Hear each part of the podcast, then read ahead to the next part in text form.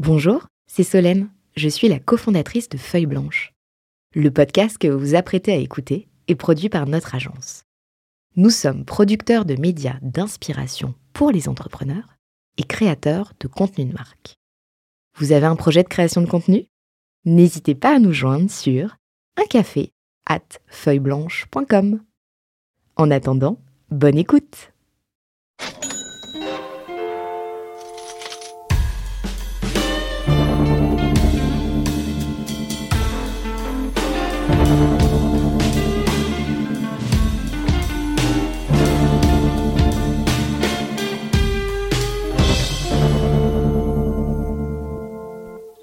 On se retrouve dans Cash Out pour parler euh, d'une exit euh, assez brillante et d'une femme entrepreneur encore plus brillante. D'ailleurs, c'est euh, la toute première femme entrepreneur qu'on a le Ah. plaisir de recevoir sur ce plateau avec mon compère. Renaud Granier. Ben, on espère bien, pas la dernière. T'as On est peut-être des content. contacts à, à nous recommander. Mais c'est vrai qu'il y a moins de femmes entrepreneurs et il y en a encore un peu moins qui, qui, euh, qui font un exit. Mm, Céline Lazorde, bonjour. Bonjour à tous les deux. Tu as hum, fondé Litchi, Oui. puis MangoPay. Tu as revendu au Crédit Mutuel Arkea. Mhm. On va mettre un chiffre parce que ça fait toujours bien de mettre un chiffre, mais ce qui nous intéresse, c'est ce qui va se passer dans la tête de Céline pendant toute cette phase. Mais donc, tu as revendu euh, 50 millions hors bonus, je crois. D'après la presse. En tout cas, c'est ce que j'ai j'ai lu dans la presse. On démarre cette émission avec euh, le jour J. Tu vas partir signer et pour faire un magnifique jingle, c'est nos invités qui euh, choisissent les musiques. Tu as choisi Skinny Love de Bon Iver.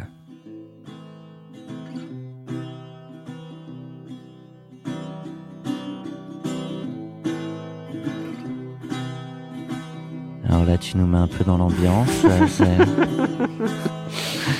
c'est- tu, vas en moonwalk. Euh, non, dans, j'y dans vais. quel état euh, d'esprit tu es ouais, ce, ce j'y matin vais, euh, je pense, euh, j'ai pas dormi de la nuit. Euh, j'y vais. Ça euh, sent les négos compliqués jusque la veille ou Non, pas tant que ça. Non, franchement, euh, c'est passé de façon assez smooth. Mais c'est vrai que j'y vais euh, un peu en se disant euh, c'est le premier jour du reste de ma vie. J'aurais pu aussi choisir cette chanson d'ailleurs. euh. Euh, et j'y vais euh, avec euh, à la fois beaucoup d'excitation et en même temps euh, ce truc, euh, tu vois, la veille de la rentrée scolaire où tu te dis oh là là, mais à quelle sauce euh, je vais te manger quoi. Et là, la signature est prévue à quelle heure?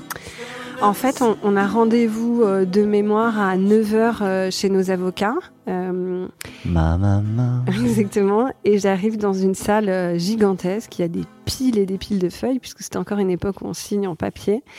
Et euh, et il y a, il y a plein de gens que je connais pas, parce qu'en fait, euh, moi, j'avais l'habitude de surtout être en contact avec deux de nos avocats, euh, euh, et, et Pierre et, et Anne-Sophie, pour pas les citer. Et en fait, il y a une, une, une tribu de gens qui ont passé la nuit à bosser. Et moi, je découvre tout ça. Et puis bon, il y a aussi du côté des acquéreurs, tous les acquéreurs, et puis leurs conseils. Donc en fait, ça fait une grande salle. Donc il y a ceux avec qui tu as fait tout le deal pendant des mois. ouais. Et, puis il y a aussi mon associé et, et notre directeur général qui doivent arriver, mais je sais pas ce qu'ils foutent parce qu'ils sont à la bourre. Et je me souvenir d'être euh, toute seule dans cette salle et de me dire, waouh, Et vous êtes combien là pour, pour vous situer euh, dans cette pièce? Bah je pense qu'on a une quinzaine de personnes à peu près. Ouais, Donc c'est énorme. et il faut leur signature aux deux qui arrivent pas pour que Oui, ça- alors ça dure pas très longtemps, mais j'ai le souvenir de voir cette pièce assez vide et des piles et des piles de dossiers et voir tous les avocats qui ont en fait bossé pour nous euh, s'agiter. Et je pense que je prends conscience de ce qui se passe. Avant, c'était un peu irréel. Et, euh, et en fait, la journée, elle va durer longtemps parce que on finalise la signature à 16 heures. Donc, euh, On est resté quand même un petit paquet de temps enfermé dans cette pièce. Et vous avez déjeuné ou ça s'est fait en, de 10h à 16h Alors, c'est une très bonne question, c'est-à-dire que non, nous n'avons pas déjeuné, et ça, euh, je, je vais donc le citer, Pierre Carpic, qui est notre avocat, brillantissime chez Gide, euh, à, je pense, 13h15, je le regarde, genre, je vais mourir si on mange pas, Pierre. Mhm. Et là, il me dit, euh, ah non, non, mais Céline, euh, si on sert à bouffer, on va prendre deux heures de plus, donc euh, c'est mort, on continue. Et là, je me suis dit, non, mais c'est pas possible, je vais faire un malaise. Et donc, Oui, parce qu'émotionnellement, il se passe des choses. ah non, mais Tu manges pas hyper intense, exactement. Moi, j'ai une petite tendance, je suis un peu cliente à l'hypoglycémie, et donc je pense qu'évidemment, j'avais rien bouffé le matin, rien bouffé fait la veille. Donc Puis il y a des gens, quand ils mangent pas, ils font vraiment la gueule. Donc c'est pour, pour un moment de fête. Tu sors même nuit blanche aussi, Exactement. Exactement. précisons Mon le. DG qui partait en cachette acheter des sneakers à la machine à café du coin. Enfin bref, c'était irréel. Et je me souviens vraiment qu'on avait trop la dalle. Et que, donc du coup, il y avait toute une sensation étrange. Et on avait fait une, entre guillemets, une bêtise qui était pas très grave, mais tous les pouvoirs des business angels. Euh, c'était moi qui les signais. C'était euh, ni Romain, mon associé, ni Alexis, euh, notre DG. Tout avait été mis à mon nom. Donc j'ai passé, mais j'ai l'impression souvenir d'avoir le sentiment de passer des heures et des heures à signer des papiers. Un peu que- mal au poignet. exactement, et que tout le monde attendait autour. Enfin, en fait, c'est une journée qui est à la fois intense, en même temps, il y a une sorte de d'attente permanente. Euh, il était prévu que je réponde à un interview pour les échos euh, en parallèle et en même temps. Donc, euh, du coup, Gide nous avait mis à disposition une salle. Et donc, il y avait la journaliste qui s'appelle Ninon Renaud qui était venue pour l'occasion et la personne qui nous accompagnait pour les RP chez, chez Image 7, Grégoire. Et du coup, c'est vrai que tout était surréaliste, quoi. Mmh.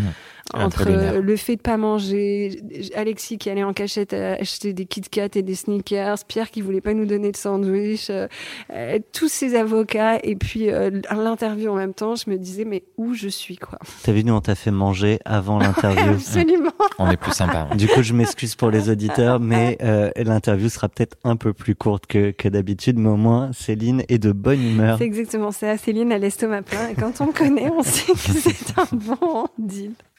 Pendant, pendant ces 7 heures, on va aller très vite, parce que ce qui nous intéresse beaucoup plus, c'est les négos, mais les petites anecdotes sont toujours sympas. Pendant ces 7 heures, on- il y a, il y a des small talk, on, on se marre, c'est très très formel.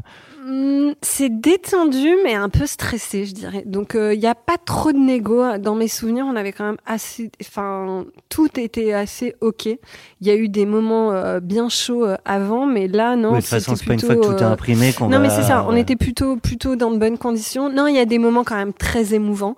Euh, je pense notamment le moment euh, où euh, on fait les virements, le moment Hum. où ça y est, on a signé. euh, honnêtement, Et euh, ce moi, moment-là de virement, euh, justement, tu t'en rappelles? Ah très bien parce que euh, Dominique Andro m'a proposé d'appuyer sur la touche André de son entrée de son ordinateur pour faire Pour partir les l'envoyer. virements. Exactement. Et là, tu vas vérifier que c'est envoyé sur le bon Bah, compte quand en même. fait, ce qui est assez marrant, c'est que euh, du coup, les virements, euh, vous savez, ils peuvent être préenregistrés. Donc, il n'y avait plus que l'ordre final à donner. Et donc, du coup, il y a certains des collaborateurs qui avaient des BSPCE qui, en fait, ont su qu'on avait finalisé la signature avant, qu'on soit sorti de la Parce salle. les, Parce qu'ils ont reçu exactement des Ah, alertes qui leur disaient qu'ils avaient reçu des, des sommes d'argent conséquentes et donc ils savaient, ils savaient bien que c'était le jour de la signature, bien sûr, mais il y a toujours un peu d'incertitude Ouais. et tout. Et donc en fait, ils avaient les notifs sur leur téléphone de banking avant même qu'on puisse leur dire ça y est, on est sorti de la salle, c'est fait. Parce que c'est aussi le moment qui, euh, qui acte que, euh, que Absolument, tu sais. ouais, absolument. ouais. Ça va faire bizarre d'avoir autant de zéros pour la première fois sur son compte en banque. Mais c'est euh, le résultat d'un long travail. Alors on va faire un petit flashback. Euh, pour revenir, on va pas refaire toute l'histoire de Litchi Mm. Mangopé, sinon on parlera jamais de, cette, euh, de, de ce deal. Euh, mais pour parler justement de toutes ces négos qui ont peut-être duré euh, combien de temps? En réalité, ça n'a pas duré très longtemps parce que on a fait signing et closing le 15 ou je sais plus, c'était 16 septembre euh, 2015 et la LOI, on l'a signée autour du 25 juillet. Donc en fait, il s'est passé euh, ouais, un, un- six semaines. Et avant, euh, les négos ont duré euh, ouais, à partir du mois de mai. Donc c'était très court en fait. Mai, juin, les... non juin même. Ouais. Et donc pour retracer toute cette période, quelques mois. ça, tu as Tout fait. Choisi, trois mois même pas. tu as choisi Supreme NTM. That's my people. Ouais.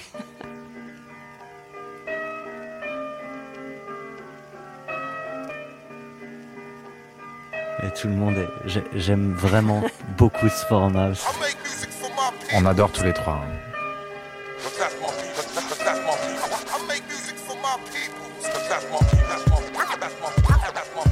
Je t'explique ce que je kiffe, c'est de fumer spliffs et puis de construire soient compétitifs. Besoin de se détendre. Un peu d'énergie à- à devoir expulser. Raconte-nous alors pour- pourquoi cette musique? Non, mais j'adore NTM. Je pense que toute l'équipe de Litchi et Mango euh, savent ça. On a souvent eu euh, des soirées où on a souvent chanté. Euh, Il et paraît donc, que tu es euh, capable de nous faire deux, trois chansons d'NTM. Évidemment, en- euh, sans problème, je, je chante plein de chansons d'NTM, dont Laisse pas traîner mon fils, je pense de A à Z encore maintenant. Mais je les ai vus trois fois en concert. Enfin, je suis une grande fan. Et non, mais surtout, c'est un truc d'équipe, en fait. Donc, je pense que cette chanson, elle, elle résume bien le fait que c'est un vrai travail d'équipe, qu'on a transpiré, que ça a été euh, quelques semaines euh, intenses, euh, cette vente, mais en même temps, ce que j'en retire, c'est une aventure humaine extraordinaire et, en fait, il reste que ça au bout d'un moment. avant ces premiers échanges, et on Mm. va y revenir très précisément, est-ce que vous aviez déjà été approché? Oui. Pourquoi vous aviez dit non? C'était pas le ou bon moment et c'était pas le bon partenaire. Qu'on, qu'- euh, mais on a effectivement eu plusieurs euh, discussions, parfois euh, euh, intéressantes, mais euh, mais ça nous faisait pas kiffer pour euh, reprendre les mots. Parce que justement, c'était ta première boîte. Ouais. La session, euh, t'en pensais quoi? Est-ce que on cherchait pas du tout à vendre. Euh, en fait, on cherchait à faire une, une levée de fonds. Euh, donc, euh, on, la boîte était euh, rentable depuis 2014 à zéro plus, quoi. Donc, euh, on se disait c'est le bon moment pour aller chercher du cash pour continuer à financer notre croissance, puisqu'il y a de la croissance à venir. Euh, il faut déployer à l'international. Enfin, on avait un vrai projet. D'industrialisation claire de nos métiers, de scale, de Mangopé. Et puis, donc, on a commencé un process de levée de fonds en mai, je crois, euh, 2015, euh, avec un super conseil et tout. Puis en fait, les trucs se sont méga bien passés. On a reçu plein de term sheets. Enfin, franchement, c'était du euh, jamais vu, alors qu'avant, j'en avais chié comme pas possible à chaque fois.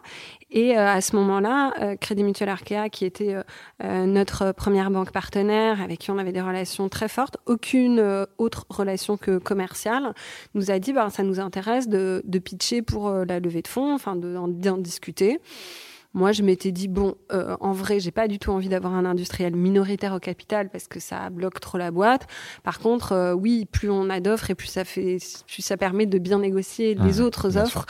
Euh, donc, on a fait un rendez-vous et puis en fait, assez vite, je pense suite à ce premier rendez-vous, ils nous ont dit non, mais en fait, ce qui nous intéresse serait de une acquisition. On a dit bon bah tiens, pourquoi pas étudier un truc. Donc, on a fait ce qu'on appelle un dual track, donc à la fois levée de fonds et process de vente avec euh, Arkea. Euh, et puis après, bah, il s'est passé quelques semaines avec des up and down euh, très clairs. ouais. et du coup sur les ups, sur les downs, c'est la première fois qu'on te parlait d'acquisition. Ouais. Euh, T'en as parlé avec ton associé. Enfin, il se passe quoi aussi euh, dans ta tête à ce moment-là? Bah, ça, on a tout fait ensemble à trois avec euh, Romain et Alexis. Donc euh, Romain qui est euh, avec qui, euh, enfin, j'ai pas cofondé Litchi et Mangopé, mais quasiment puisqu'il m'a rejoint Qui est en là depuis 2010. quasi donc, tout le donc, temps, ouais, exactement, qui est là depuis quasi les débuts, qui aujourd'hui est CEO de Mangopé. Alexis qui a été le DG pendant cinq ans. Donc ouais, on a on a tout. On a toujours discuté tous les trois, on était très proches, on avait une super harmonie euh, euh, managériale et, euh, et donc ouais, c'est des choses qu'on a partagées ensemble. On sait que les besoins, les vies d'associés, elles peuvent évoluer et à un moment tu peux avoir des, des dissonances d'intérêt ou d'envie personnelle. Mhm. Euh, quand arrive la question de, de vendre, c'est aussi l'occasion pour certains de se dire je pars, je partirai parce que on est souvent loqué un peu, Mhm. mais je partirai sur une nouvelle aventure. Mhm. D'autres qui veulent rester. Ça, ça crée, j'imagine quand même des, des longues discussions. Pas Même tant que pas. ça, parce que euh, on était assez alignés sur le fait qu'il fallait qu'on trouve le meilleur partenaire pour nous permettre de développer la boîte comme on avait en tête de le faire. Euh, et Arkea était un très bon candidat pour nous aider à exécuter un projet industriel qui était assez clair dans notre esprit. Et de toute façon, les conditions qu'on avait entre guillemets imposées euh, à Arkea, c'était une autonomie totale, une indépendance pas de surtout pas d'intégration. Euh, la boîte restait dans les mêmes locaux ou grandissait. Euh, pas de changement de logo de couleur pas de manager de chez eux qui vient chez nous. Enfin ça c'était très clair qu'on n'en voulait pas. Donc Et c'est facile fait- à imposer. Tu dis on a imposé entre guillemets, mais bah, ça on l'a on l'a ça donné fait partie des grosses négos. quand Bien même. sûr, non mais en les fait, règles du jeu que vous c'était exactement, c'était les règles du jeu. En leur disant, nous de toute façon, on s'en fout, ce qu'on cherche pas, c'est pas à vendre, ce qu'on cherche, c'est du cash pour développer notre boîte. Si ça se fait sous le forme d'une d'un projet industriel et d'une acquisition, why not? C'est cool hein, de bien gagner sa vie, on n'est pas contre. Mais aujourd'hui, c'est pas ce qu'on cherche. Moi, je voulais pas du tout partir, par exemple. J'étais, euh, je voulais rester dans la boîte. Je savais qu'il y a des gens qui disent, euh, ok, c'est le moment de vendre, et dans six mois, je suis out. Moi, c'était pas du tout mon mon propos. Mon propos était de me dire, euh, je veux trouver le meilleur partenaire. Et je dois reconnaître aussi qu'avoir un tout petit peu, entre guillemets, moins de charge sur les épaules et un peu moins de charge mentale de la boîte, j'étais pas contre. Charge mentale en termes de gestion du cash, tu veux dire ou euh, Non, je c'est en termes de responsabilité. Euh, avec mon, j'avais, franchement, j'ai eu une relation professionnelle extraordinaire avec Romain et Alexis et avec tout le management qui nous a accompagnés, qui est d'ailleurs toujours euh, euh, chez, chez- enfin, dans les boîtes. Et mais j'avais le sentiment de porter le sac à dos toute seule. Et c'était peut-être juste moi qui avais ça en tête, tu vois. Mais de- du fait d'être solo founder, d'être CEO toute seule, en fait, j'avais quand même l'impression que euh, la charge, elle était sur mes épaules. T'as parlé des ups et des downs. Mm, mm. Alors les, les ups, ça on en parle souvent dans la presse, on parle moins des downs. Mm. Les dindes, je pense qu'il y en a deux. Euh, Enfin, en tout cas, il y a deux moments où je me suis dit euh, assez fucked up. Le premier, c'est la première proposition de prix qu'ils nous ont fait, euh, qui était pas celle qu'on attendait. Et encore une fois, comme on voulait pas vendre, on avait des exigences assez élevées et nos actionnaires aussi. Donc, je sais très bien à la première proposition que on a raccroché en disant bah non merci, au revoir. Et donc, il y a eu un petit moment de pause. Pour, pour s'entendre, que- attends, excuse-moi Renaud, ouais, ouais. euh, entre cette première proposition et la dernière qu'on a évoquée, le, le delta il est de combien? C'est la moitié, c'est le quart, c'est le tiers, on est au 4 5 Pff, Ouais, on est, on est, on n'y est pas quoi. on est loin, on est loin. Donc là, c'est un gros down parce qu'on se dit, ben, en fait, on s'est projeté Ah, et ça va pas se faire. Ah merde, surtout Donc, ça vaut les- pas ce que je pensais que ça allait. Ça c'est dur. Ouais, Parce qu'on le prend personnellement. Mais c'est bah, moi, l'ego je là qui sentais prend un- une claque? Oui, bien sûr. Ouais. Bien sûr. Moi, je me sentais même un peu mal à l'aise vis-à-vis de nos investisseurs. Ouais. Ouais. Et, et alors, Puis je trouvais que c'était pas juste, donc euh, ça m'énervait. Ouais, il y a une injustice. donc tu l'as dit, tu raccrochais. Il y a, il y a souvent des Ouais. histoires de je raccroche. hein, Ah bah, j'en ai encore une deuxième de, Ludovic. de- de je raccroche aussi parce que donc bon finalement après on s'est mis d'accord sur le prix puis après il y avait les conditions parce que les conditions du deal sont aussi importantes que le prix on voulait euh, 100% en cash enfin il y avait vraiment on avait des conditions assez exigeantes il se trouve que donc du coup bah là on s'est dit faut qu'on prenne un cabinet d'avocats. Euh, moi j'avais déjà travaillé plusieurs fois donc avec Pierre Carpic que, que j'ai nommé de chez Gide. Euh, et il se trouve que Pierre il avait déjà vendu deux boîtes à Arkea. Donc je me disais bon, on- je le connais bien, un, il a une super réputation, il leur a déjà vendu deux boîtes, donc c'est top. Et, euh, et je me souviens très bien que quand j'ai dit à la patronne du M&A de- d'Arcade de l'époque, c'est Pierre Capir qui va nous représenter, elle m'a dit oh non, pas encore Pierre, dans le sens positif du terme Ouais. pour toi. nous. Oui, Voilà. oui, ce qui était Et un bon choix pour ce ça. qui était un bon choix pour nous. Et, euh, et je me souviens notamment, il y a une fois, on était dans ses bureaux, il y avait une négo un peu dure, et on était sur euh, ce qu'on faisait à l'époque, l'araignée, la conf call, et puis il était pas d'accord avec un truc, et il a raccroché. Et là, je dis, euh, en fait, Pierre, tu viens de raccrocher à 15 personnes au nez, là, ou à peu près 15 personnes, entre les acquéreurs, leurs conseils. Eux, ils avaient plusieurs conseils, parce qu'ils avaient conseils juridiques, les conseils de Mhm. consultants, fintech, machin. Est-ce que là c'est comme dans les films américains où il dit ils vont rappeler Bah, et, et, non, le- et il- la pieuvre se remet à sonner. Il m'a- il m'a dit euh, rentre chez toi, c'est terminé pour aujourd'hui quoi. Et j'étais Pierre, tu viens de le raccrocher au nez là? Vraiment? Vraiment, vraiment, vraiment, vraiment? Non, parce que moi, je, je, je peux pas y croire. Et honnêtement, c'était d'une violence inouïe. Il était pas d'accord sur une clause qui était effectivement assez structurante pour nous.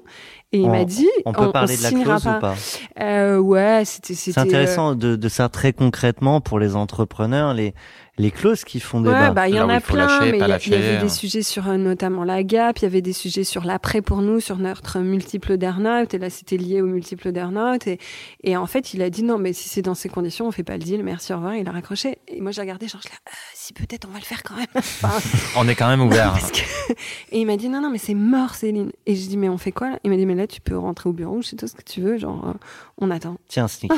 Et t'es dans quel état d'esprit quand tu rentres chez toi ou au bureau du coup non Ah, franchement, là, je me suis dit, putain, il a fucked up le deal, c'est mort. Bon, Donc t'attends et le finalement, lendemain, ils sur ont le rappelé. lendemain. D'accord. Et, ça, et, on a, et c'est franchement, Et en plus d'être un super avocat, un super négociateur, mais, euh, ah, c'était Mais sur le chaud, fil ouais. du rasoir, donc émotionnellement, il se passe plein de trucs quoi. Ah non, mais hon- émotionnellement, je me suis dit, bon, bah, je pourrais raconter que j'ai presque vendu une boîte. Des fois, le presque est, est intéressant aussi, hein, c'est le chemin. Euh, Il y a le moment où tu vas annoncer, du coup, euh, la vente aussi au collab. ouais. Ça se passe comment? Euh, Parce et qu'il y a de ben, l'émotion aussi pour des collaborateurs qui sont là depuis un moment, euh, qui t'ont suivi. ouais, absolument. Alors, euh, il y a eu le moment où nous, on a signé et le moment où on l'a annoncé. Euh, et en fait, euh, on a. Alors, attends, faut que je me revienne bien, remettre bien dans les dates, mais. Que normalement a- les annonces arrivent avant euh, Non, on a annoncé ap- après avoir signé. Euh, mais avant de l'annoncer dans la presse, bien sûr. Donc, euh, du coup, on... bah, le problème, c'est qu'une vente, il y a tellement de chances que ça se fasse pas jusqu'au dernier moment que c'est quand même un peu chaud de l'annoncer à des collaborateurs avant que ça soit fait, je trouve. Enfin, en tout cas, c'était le constat qu'on avait fait, c'est que, et même mes investisseurs m'avaient dit, franchement, jusqu'au dernier moment, il y a une chance sur trois pour que ça se fasse. Il suffit Donc, que Pierre raccroche et non, mais il suffit de plein de trucs. Enfin, il suffit qu'il change d'avis. Il suffit- Donc, on s'était dit, faut avoir signé pour que pour qu'on puisse euh, annoncer. Et donc, euh, c'est vrai qu'on a réuni tout le monde le, le lundi. Enfin, je crois que c'était un lundi de, de mémoire ou le mardi, je sais plus. Euh, et, euh, et on a annoncé à tout le monde. Et le, le soir même, je crois, euh, Là, c'est combien de personnes? Ça représente combien de personnes on était 32 dans la boîte à 32, l'époque. On a vendu. Donc, on a Et Il y en à avait qui étaient au courant en amont ou... Bah, il y a le management, ouais. Oui, avec courant, les. BSPCE, Les etc., BSPCE, ouais. etc. Eux, ils avaient signé. tu mais vois, qui n'avaient rien dit aux autres. Bah non, c'était deal. Enfin, en tout cas, pas à ma connaissance, mais Et l'annonce, elle se fait bien? Ça se passe bien? Ouais, je crois que l'annonce a été bien reçue. Ils savaient qu'il y avait un process de levée de fonds, donc euh, ils étaient entre guillemets pas surpris qu'un un événement d'M&A se passe. Là où ils étaient plus surpris, c'est euh, que ce soit une, une acquisition et pas un- une, une levée de fonds. Mais je crois que ça a été bien accueilli parce que surtout ce qu'on leur a dit, c'est deux choses. D'abord, un, ça va pas changer grand chose pour vous parce que la boîte elle reste la même et nous et qu'on a négocié. et qu'on a négocié un cadre, où effectivement, on reste autonome. Au contraire, on va avoir 10 millions de cash à investir pour la boîte, qui à l'époque, en 2015, était pas rien quand même. Euh, et nous, on reste. On se casse pas sur une île déserte à se dorer la pilule. On reste euh, bosser avec vous et on va bosser dur, quoi.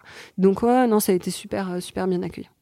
Est-ce que, parce que quand, il y a des, des rapprochements d'équipes, souvent il y a aussi des négos de salaire qui sont pour les équipes qui vont rejoindre.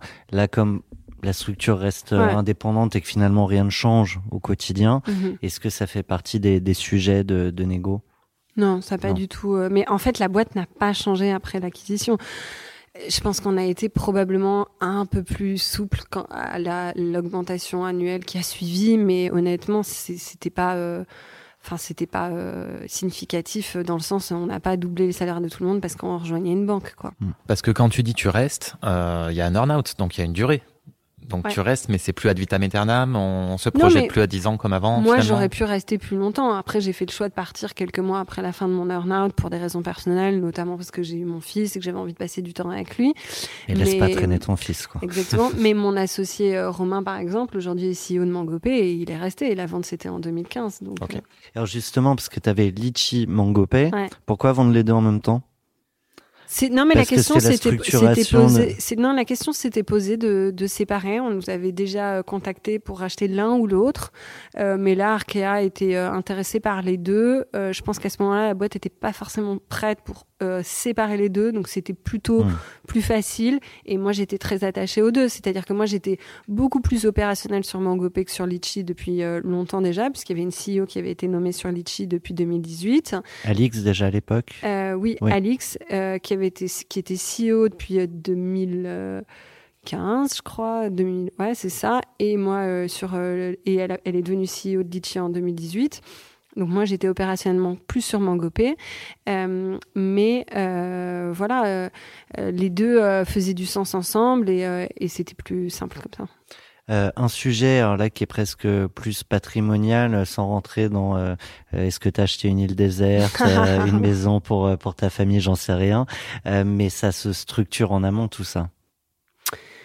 Oui, alors moi j'ai pas beaucoup beaucoup structuré. Je dois dire que j'y croyais pas des masses. euh, j'ai pas typiquement, euh, a- j'avais pas de holding. euh, j'avais un appart, mais euh, ma vie s'arrêtait là. Donc euh, ouais, en quelques semaines, il a fallu euh, s'organiser un peu et notamment je voulais faire euh, un peu de, de report pour pouvoir euh, investir, Investir dans des exactement. boîtes.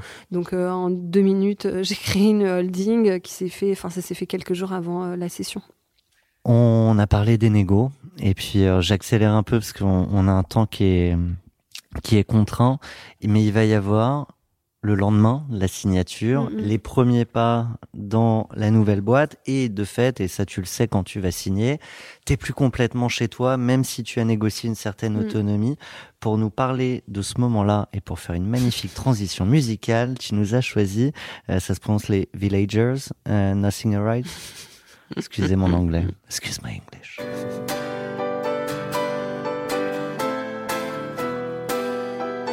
Ah, nous en plus, euh, désolé pour les auditeurs, mais on a les clips avec.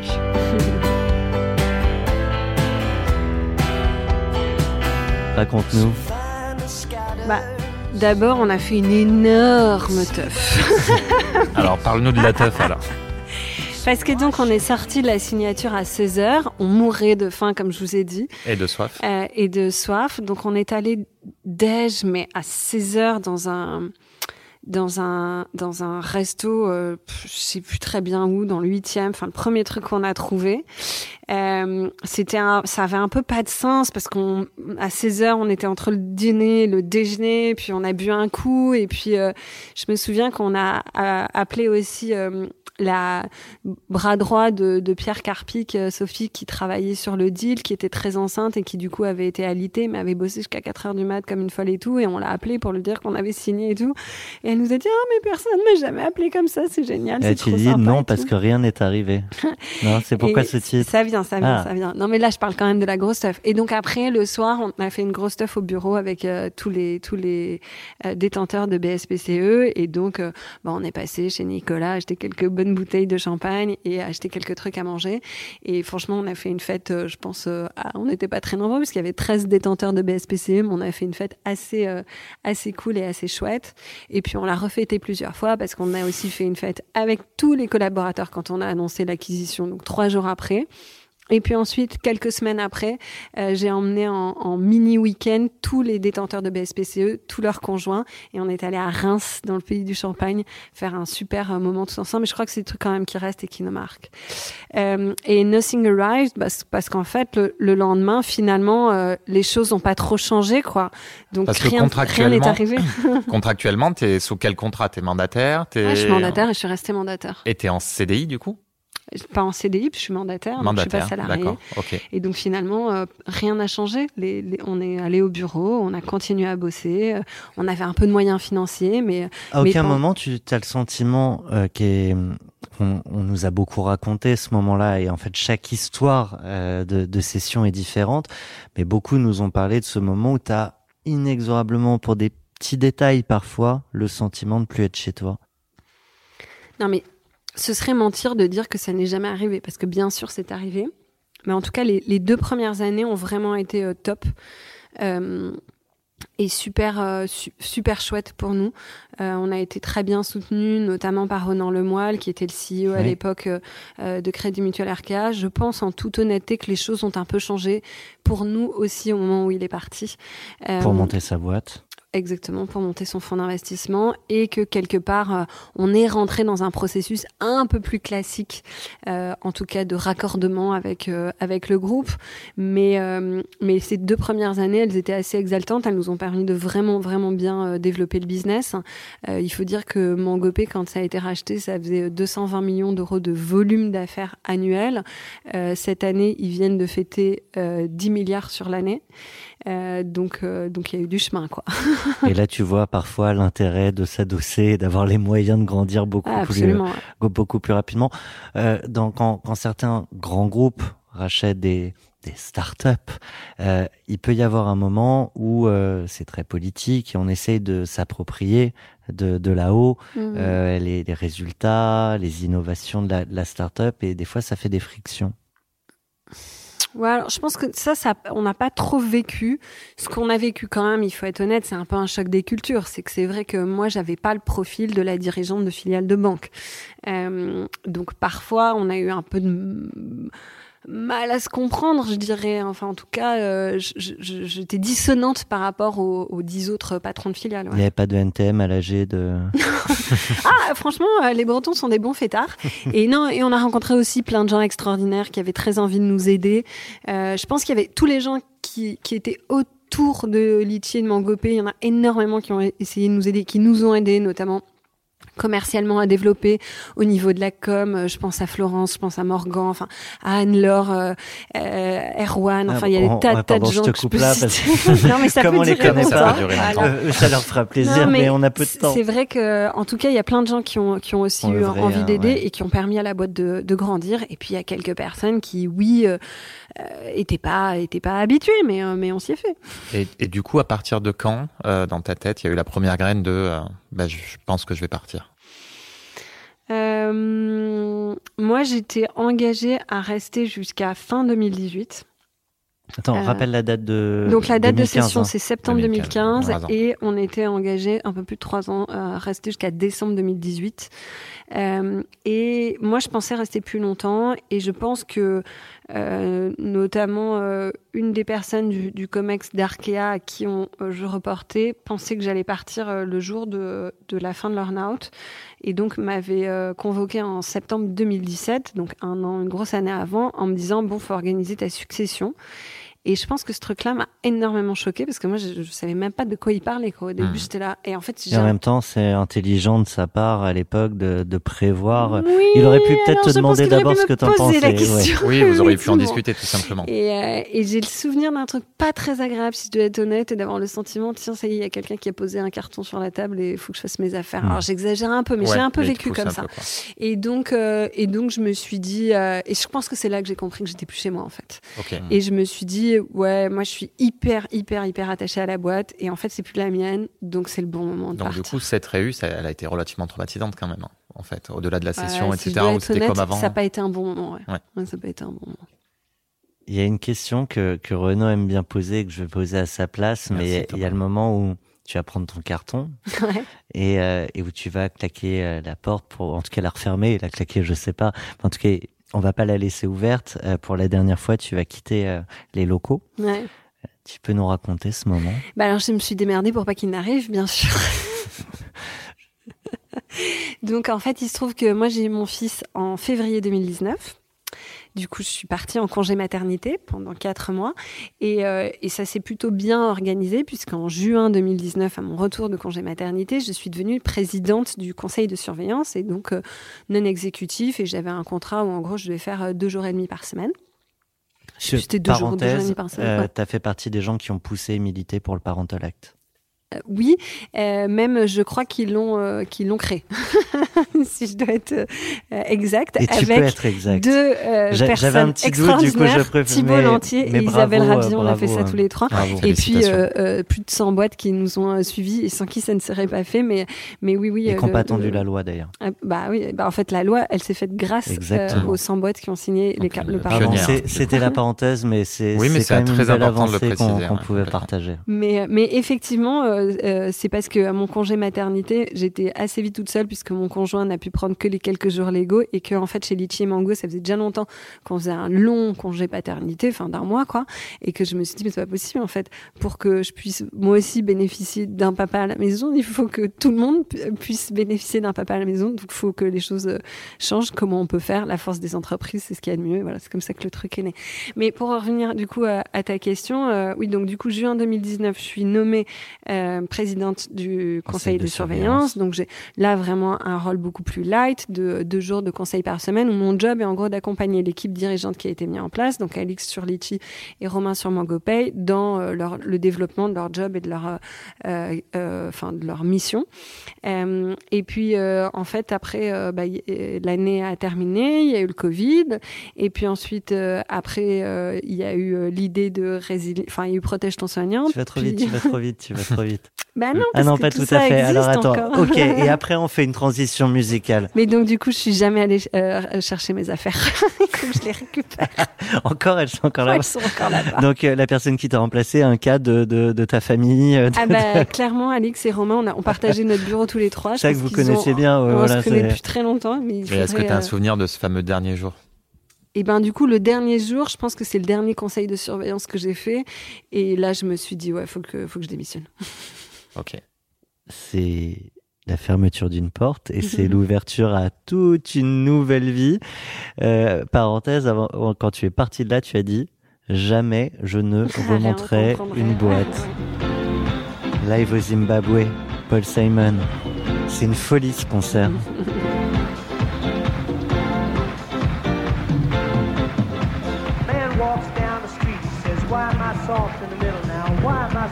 Donc là, tu as juste envie de danser et donc de ne pas remonter une boîte. Non mais exactement. Alors ça c'est une chanson sur laquelle euh, j'ai dansé euh, euh, de façon endiablée à toutes les fêtes de Litchi et Mangopé et Entre deux notamment exactement notamment avec Étienne puisque c'est une, voilà, une chanson qu'on adore qui s'appelle You Can Call Me Al de Paul Simon et qui donne franchement envie de se lever et de danser sur les tables. Non, vous trouvez pas? Ah, toi, toi, toi qui aimes les Je concerts, celui-là, Ah, j'y étais pas, hein, mais j'ai vu les images, c'est une folie, c'est une folie. Et donc, euh, Et donc, bah oui, il y a quand même un moment de soulagement, de, un moment de fête. euh, euh, on a encore fait, mais qu'est-ce qu'on a fait comme fête Je repense en, en, du coup mai 2018, euh, on avait l- Learnout euh, qui finissait en décembre, non mai 2019 pardon. Donc Learnout qui finissait en décembre 2018. Bon, le temps que la clôture soit faite, que les earnouts soient calculés, euh, on a été payé au mois de mai et on a fait une sacrée fête chez moi. Toujours avec tous les détenteurs de BSPCE. Je me souviens, il y a Hugo qui vit à Londres. Il est venu pour la soirée. Enfin, franchement, c'était vraiment n'importe quoi. ah, Et- ça, ça a dû changer ça- la vie de certaines personnes quand même. bah ça c'était trop cool, c'est Ouais. qu'il y avait 13 détenteurs de BSPCE et que ça a changé la vie de 13 personnes et que voilà de se retrouver pour euh, faire la teuf euh, et passer des bons moments tous ensemble, c'est des trucs C'est une manière euh, de se dire, on a construit et c'est pas parce que la boîte est vendue qu'il n'y a plus rien. Non, et puis surtout, c'est, en tout cas, moi, ce qui compte pour moi, c'est l'aventure humaine. Et franchement, ce qu'on a vécu ensemble, parfois, je trouve que ça va au-delà de l'amitié. Parce que euh, c'est des moments tellement intenses. C'est-à-dire que Romain, dont j'ai parlé déjà plusieurs fois, on se connaît depuis qu'on a 14 ans, donc ça fait un certain nombre d'années. Euh, et Romain, euh, ce qu'on a vécu avec Litchi et Mango a énormément renforcé notre histoire d'amitié. C'est évident. Bah voilà, ce soir, on va boire une bière ensemble. Et Florian et Pierre, et enfin, Laure, tous ces gens-là, et on a créé, on a vécu un truc qui est tellement euh, gravé au fond de nos tripes que franchement, parfois, je trouve que c'est plus fort que de l'amitié, quoi. Enfin, c'est de l'amitié, d'ailleurs. On passe d'une aventure entrepreneuriale, donc à un moment on se dit je ne relancerai plus. Plus jamais, Pourquoi? ouais. Rapidement, tu voulais Bah, plus te non, relancer? non, je suis sortie, franchement, un peu sur les rotules. euh, comme je le disais, euh, Et là, t'es jeune maman en plus? Oui, absolument. Et, mais du- en fait, c'était une transition, c'est-à-dire que j'ai laissé un, un enfant pour un autre quelque part. Je pense que la psyché est, est- est faite euh, de plein de surprises. Et euh, oui, j'avais, euh, j'étais, j'étais, euh, j'étais usée. Je dois être honnête. euh, j'étais allée au bout de ce que je pouvais apporter et donner. Et d'ailleurs, c'est pour ça aussi que je voulais partir, c'est que j'avais le sentiment après que d'avoir, euh, d'avoir accompli ma mission, mais que j'étais pas capable de donner plus et qu'il fallait que d'autres gens continuent cette aventure qui était plus grande Fallait que moi recharger les batteries. et qu'il fallait recharger les batteries, etc. Et donc je me suis dit, ben, gros, génial, je suis jeune, euh, je suis euh, à la retraite, et donc euh, ben, je vais pouvoir faire ce qu'on fait quand on est à la retraite, c'est-à-dire euh, voyager. euh, passions. vivre de tes passions, m'occuper de mon fils, faire des investissements et prendre des boards et, et la vie va être sans aucune responsabilité, super cool. Et finalement, il va y avoir le Covid, une grosse implication. Je fais volontairement des ellipses parce qu'on a, on a un timing euh, assez serré, euh, mais euh, grosse aventure euh, pendant le Covid euh, bénévole avec Protège ton soignant. Vous allez collecter, je crois, plus de 7 millions d'euros Ouais, 7 pour millions acheter du matériel euh, et les mettre à disposition euh, de l'hôpital. Alors là, ça, fait, ça commence à dater, mais si on se rappelle bien, il n'y avait pas de matériel. Ah non, il n'y avait pas de masque, il n'y avait rien. Effectivement, mars 2020, euh, un 15 mars, Thomas Clausel, le fondateur d'Okin, qui est hématologue, fait un groupe WhatsApp. euh, On est sept entrepreneurs et il dit bon les gars, faut qu'on se remonte les manches et il faut qu'on aide les médecins parce que ça va être la guerre. Il était, il avait été interne aux hôpitaux de Colmar, donc euh, euh, il avait encore beaucoup de contacts là-bas. C'est là où le début de la crise a- a, du Covid a dans démarré euh, dans l'Est, effectivement. Et donc, on s'est dit, bah, qu'est-ce qu'on peut faire? On peut créer une cagnotte, collecter de l'argent, acheter du matériel et puis le donner aux établissements qui en ont besoin. Sauf que le truc nous a complètement dépassé parce qu'en bout de trois semaines, on était euh, 150 bénévoles, tout organisé sur WhatsApp. Euh, et on a collecté effectivement 7 millions 4. On a aidé 400 établissements, euh, hôpitaux, libéraux, cliniques privées. Euh, et ça a été une aventure humaine qui a duré cinq mois, hyper intense. On bossait de 8 heures à minuit, c'était complètement dingue, mais qui a aussi changé ma vie. ouais. Et, et monter une asso, c'est très entrepreneurial. Mais surtout, Euh, c'était même ça- pas une asso, c'était un mouvement citoyen. Il n'y avait rien. Il y avait aucune, aucune structure entité derrière. juridique. Ok. Alors après, Il a fallu, il a quand même, se raccrocher Voilà. à une entité juridique parce que quand tu avais des grands groupes qui nous ont fait des chèques d'un demi-million d'euros en nous faisant Mm. confiance, ils nous disaient euh, mais du coup juridiquement on est à euh, y a rien. J'ai pas un, un CERFA, rien, rien. Bon, rien. ok. et, euh, et puis euh, euh, très gentiment, euh, on a été épaulé par une asso canon qui nous a hébergés et qui nous a permis d'avoir une, une constance, enfin voilà, une, une consistance pardon juridique. Mm. Mais ouais, c'est vraiment, enfin c'était un mouvement sans en Enfin, avec une ampleur exceptionnelle, mais complètement inattendue et qui nous a complètement euh, humainement dépassés. ouais. Et qui Et a qui a suscité amené- du coup. euh, Effectivement, euh, la- la naissance de résilience, puisque Protège ton soignant m'a apporté trois choses. D'abord, c'est la rencontre humaine avec John, euh, Jonathan Benamou, que je connaissais depuis l'école et donc depuis 12 ans, mais la rencontre entrepreneuriale entre nous, puisqu'on était les deux des, du groupe des sept de démarrage à pouvoir être à temps plein complètement sur euh, euh, Protège ton soignant. Et on s'est dit, mais en fait, c'est génial, on adore bosser ensemble de retrouver les papillons et l'espèce de, de thrill de l'entrepreneuriat et de se dire ah, en fait c'est très très bon à Et en vivre, fait, là, d'un coup, t'oublies qu'il va y avoir quelques Exactement, petites les galères. voilà. Et puis euh, le troisième truc, c'est de se rendre compte qu'il y a tout à faire dans le secteur de la santé et que la tech peut être au service des patients et des soignants. Pour faire le, le parallèle entre euh, toutes tes aventures euh, entrepreneuriales, une question de, de Christine Boucheret, que tu connais d'ailleurs, Oui. euh, chez, chez Neuflis OBC, et, et, et qui va... salut Christine. Bonjour, euh, bonjour Céline. Moi j'ai une question. Euh, finalement, tu as créé il y a dix ans euh, Litchi, tu recrées et tu repars dans cette aventure et on Mhm. connaît euh, ton côté conquérant. Qu'as-tu conservé euh, de ta première expérience qui aujourd'hui te sert dans cette nouvelle expérience et dans cette nouvelle aventure? Ah bah alors justement, j'espère que la, la chose que j'ai gardée, c'est justement de, de ne pas trop avoir de... euh, en fait, de mettre de la nuance et d'avoir une sorte de, de naïveté. Euh, je pense que la chance qu'on a avec John, c'est que comme on connaît pas du tout le secteur de la santé, ben euh, ils savaient pas que c'était impossible, alors ils l'ont fait. Enfin, Mark Twain. Et, donc, je, je veux surtout garder ces yeux neufs, cette naïveté, surtout pas avoir trop de conviction, surtout pas dire ah moi je sais, ah moi j'ai entrepris, ah moi j'ai réussi. Non, tout ça surtout pas. On là on reprend la ligne de départ, on se relève les manches et donc euh, on recommence à zéro quoi. Merci Céline. Tu disais, Céline, euh, on... c'est pas comme si on savait tout. Non mais Il- surtout pas. mais, euh, et on sait jamais euh, tout. Non. Euh, La seule chose que je sais c'est que je ne sais rien. Néanmoins, euh, des aventures, on fait jamais les mêmes erreurs. J'imagine que tu en as fait encore avec euh, avec Resilient Care. Il y a des erreurs qu'on fera plus. Bah, je crois que c'est la seule leçon de la vie, c'est que il faut faire plein d'erreurs, mais essayer de pas les faire deux fois et d'apprendre de ces erreurs. Et ça, c'était un truc que mon père me disait toujours avant, c'est c'est pas grave quand tu fais une connerie. Le risque principal, c'est d'en faire une deuxième après encore plus grosse. Donc, essaye d'apprendre de tes erreurs.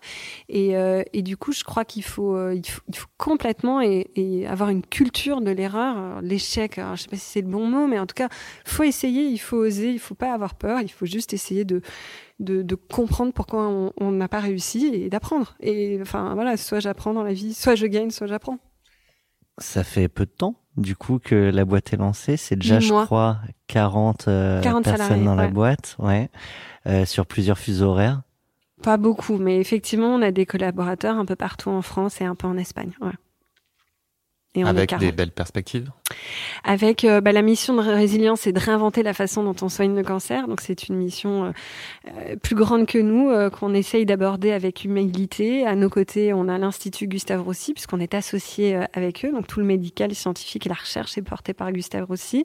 Euh, nous, notre challenge, c'est de mettre la tech euh, au service des patients et des médecins. Et alors, à quoi peut servir la tech justement pour ce sujet? Euh, Je pense qui qui touche de près ou de loin À tout le monde. L'ensemble de la population. Et ben, alors c'est là où c'est génial la tech, c'est que ça remet de l'humain. Et donc ce que ça nous va nous permettre, euh, c'est notamment euh, euh, l'idée, c'est à partir du 1er janvier de pouvoir pos- proposer la possibilité aux patients d'être télésurveillés, donc hospitalisés à la maison et de remplir via l'application de résilience ou par téléphone leurs signes vitaux, toxicité euh, ou difficultés avec leur traitement. Et donc au lieu de voir un oncologue tous les trois mois, ils auront la possibilité d'échanger avec une infirmière, par exemple, toutes les semaines. Avec on une remet- remontée si, a un sujet. Absolument. Et donc, euh, on remet de l'humain et on personnalise le parcours et il est là notre challenge.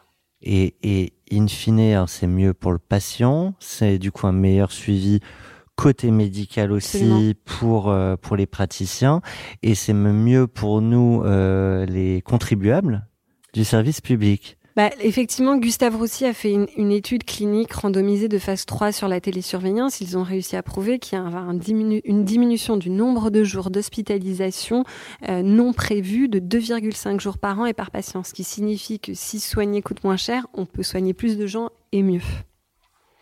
On va conclure, Céline, mais on ne peut pas conclure sans. Sans Bohemian Rhapsody, qui est la chanson, je pense, euh, qui me donne envie de danser et qui me fait penser à Litchi et Mangopé. c'est un concerto, c'est un opéra. C'est un peu comme la vie des entrepreneurs, il y a du calme, il y a des tempêtes, il y a des hauts et des bas. Quelques y a fausses notes. aussi beaucoup Quand, de joie. quand les gens le chantent. beaucoup de joie, beaucoup de créativité, beaucoup de fun. euh, Enfin, quelle créativité quand même. Donc, euh, ouais, je pense que dans la vie, il faut, faut jamais s'arrêter de créer, d'inventer, puis d'essayer, quoi. Puis c'est pas grave si on se rate. Est-ce que tu aimerais passer un dernier message, pas aux entrepreneurs, mais à ceux qui, un jour, recevront une proposition sur la table pour se faire racheter? Ah, bah, je pense qu'il faut qu'ils écoutent leur cœur. S'ils ont envie d'y aller, faut y aller. Puis sinon, faut se faire confiance.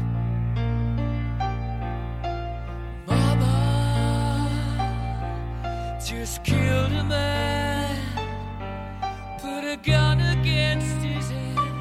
Voilà, et je fais un petit clin d'œil à Alexis quand même qui nous chantait cette chanson tout le temps. Voilà, donc c'est en fait c'est une aventure humaine quand même tout ça. Et quelle chance de vivre ça. Écoute, je suis très fan de ta playlist. Il y, en a, Merci. il y en a une euh, que je connaissais pas. Deux, dont celle-ci et celle de Paul Simon, je suis tellement heureux. NTM aussi d'ailleurs. en fait, ouais, bon, quasi les cinq. Oui, les cinq. Euh, Et t'écouteras Villagers alors ouais, je vais découvrir. Et euh, tu nous conseilles la playlist de qui pour un prochain invité sur Cash Out? Ah, Une prochaine invitée ah bah, Tu nous as dit qu'il y aurait plus de femmes. un, je dirais Jonathan Benamou parce que c'est mon associé et qu'on passe notre vie ensemble et qu'il est quand même ouais. euh, extrêmement brillant et, euh, et il a une histoire très très belle à partager, je crois. Et si je dois citer une femme, je dirais Tatiana Jama, qui est ma partenaire in crime chez Sista, qui a beaucoup de très bons goûts musicaux et une aventure euh, euh, super Des chouette, aventures, des aventures euh, entrepreneuriales, et des, de cash out à raconter aussi. Eh bien, ils sont les bienvenus. On vous les fera découvrir. Merci beaucoup, Céline. Merci C'est un pour votre grand plaisir invitation. de te retrouver une moi fois aussi. encore. Bye.